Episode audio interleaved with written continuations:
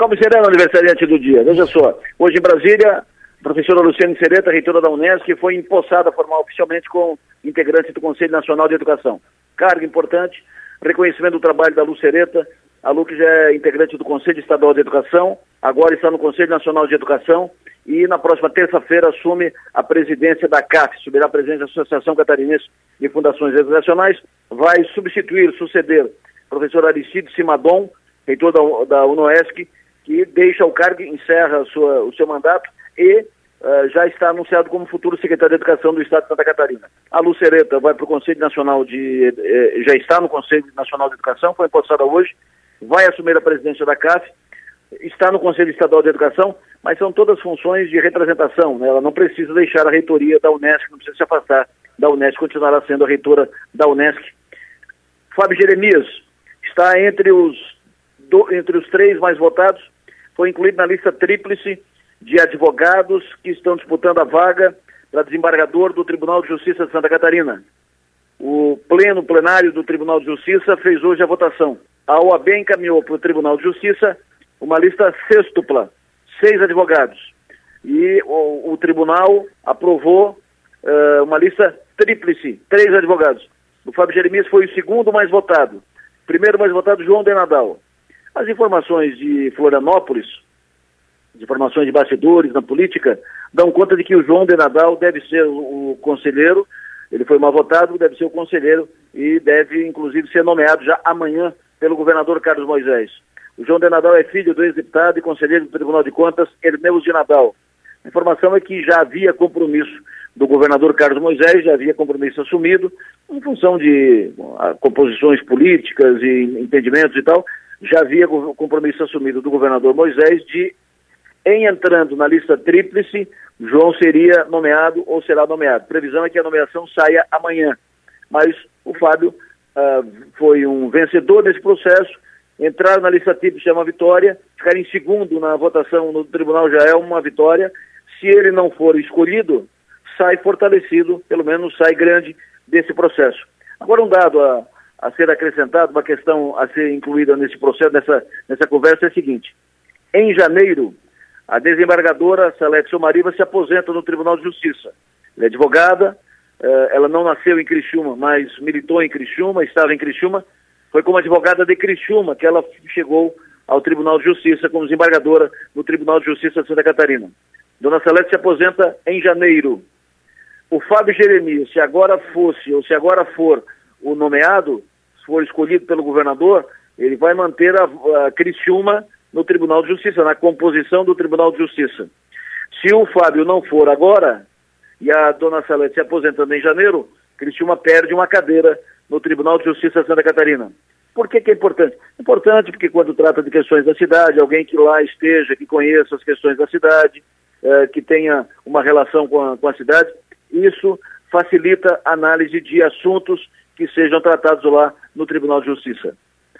Para fechar, o deputado Giovanna de Sá hoje em Brasília acompanhou o governador eleito Jorginho Melo em audiências tratando da recomposição dos estragos causados pelas chuvas, pelas inundações. E falando em Jorginho Melo, o governador Jorginho Melo, até esse momento, tem se movimentado pouco em relação aos deputados estaduais. O governador precisa de maioria na Assembleia.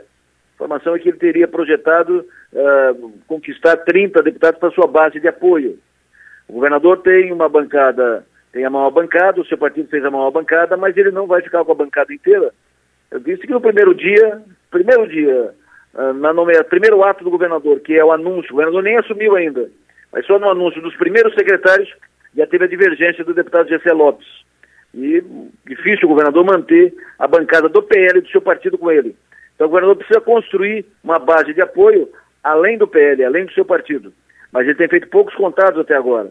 Ele não tem se envolvido na articulação da eleição para a presidência da Assembleia. O assunto está correndo meio solto. Procurados por deputados, ele teria dito: quem precisar dos votos do PL para fazer maioria, pode falar comigo. Mas ninguém até agora se viabilizou, conseguiu votos suficientes para fazer maioria uh, com os votos do PL.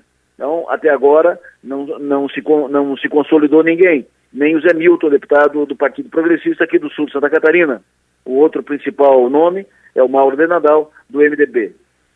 O, o, deputado, o governador Jorginho Melo não tem conversado até agora com o MDB, não tem conversado com o PSD, não tem conversado com a esquerda. Ele tem, com alguns representantes, conversado com o progressista. Alguns representantes, não ele, alguns representantes têm conversado com progressista. E com uh, outros políticos tal, mas ele diretamente não, alguns representantes têm conversado. O risco que o governador corre é de, daqui a pouco, não tratar com partidos que são tradicionais na, na Assembleia, mais ou menos repetindo o enredo né, do, do, da postura, do encaminhamento feito pelo governador que está terminando o mandato, Carlos Moisés, no início do mandato, que ele eh, não quis saber de relação de, de, de, conversa com políticos tradicionais, partidos tradicionais, e deu no que deu. Dois processos de impeachment, dificuldade de se encaminhar, dificuldade de tocar o governo, de ficar, de, de relação truncada com a Assembleia e tal. Veja só, Moisés, eh, Moisés não se relacionou com políticos, com partidos tradicionais, e teve um governo que só foi andar no final, final do mandato. Jorginho Mello até agora não conversou com partidos considerados tradicionais e fortes, de tradição na articulação na Assembleia. Não conversou com o MDB, com o PSD e não conversou com a esquerda, PT, PSOL. Esses partidos juntos fazem 13 votos. Seis do MDB, três do PSD, quatro do PT, um do PSOL. Esses partidos juntos fazem 14 deputados, 14 votos. Com 14 votos, estreita a possibilidade de uma maioria folgada, estreita o caminho para a possibilidade de uma maioria folgada do governador Jorginho Melo. São 40 deputados, 14 fora, 14 formando um bloco, formando um bloco na, na Assembleia. Esses 14 diminuem a possibilidade de uma maioria folgada, sobrariam 26 deputados. O governador teria que fechar com todos para ter uma, uma maioria, eh, pelo menos. E, além disso, com 14 fora do, formando um bloco de resistência, esses 14 podem criar dificuldades para o governo. Podem aprovar, por exemplo, uma eventual CPI. Então, o, até agora, o governador pode estar apenas é, preparando o momento, esperando o momento certo para conversar. Mas não conversando com partidos tradicionais, deixando de lado, ele pode daqui a pouco, ele mesmo pode estar colocando pedras no seu caminho. Vamos, vamos falar mais de política amanhã, aqui na Sua Maior, a partir das 7 horas da manhã. Que todos tenham um ótimo descanso, uh, final de dia maravilhoso. Hoje um dia mais calmo, né, mais tranquilo, sem, sem chuva, sem problema de inundações e tal. Estamos indo para um período melhor, mais calmo. Quem sabe vai começar agora o verão, né? Rafael Neiro, uma boa comemoração do seu aniversário hoje à noite, sucesso e energia, bom trabalho e até amanhã.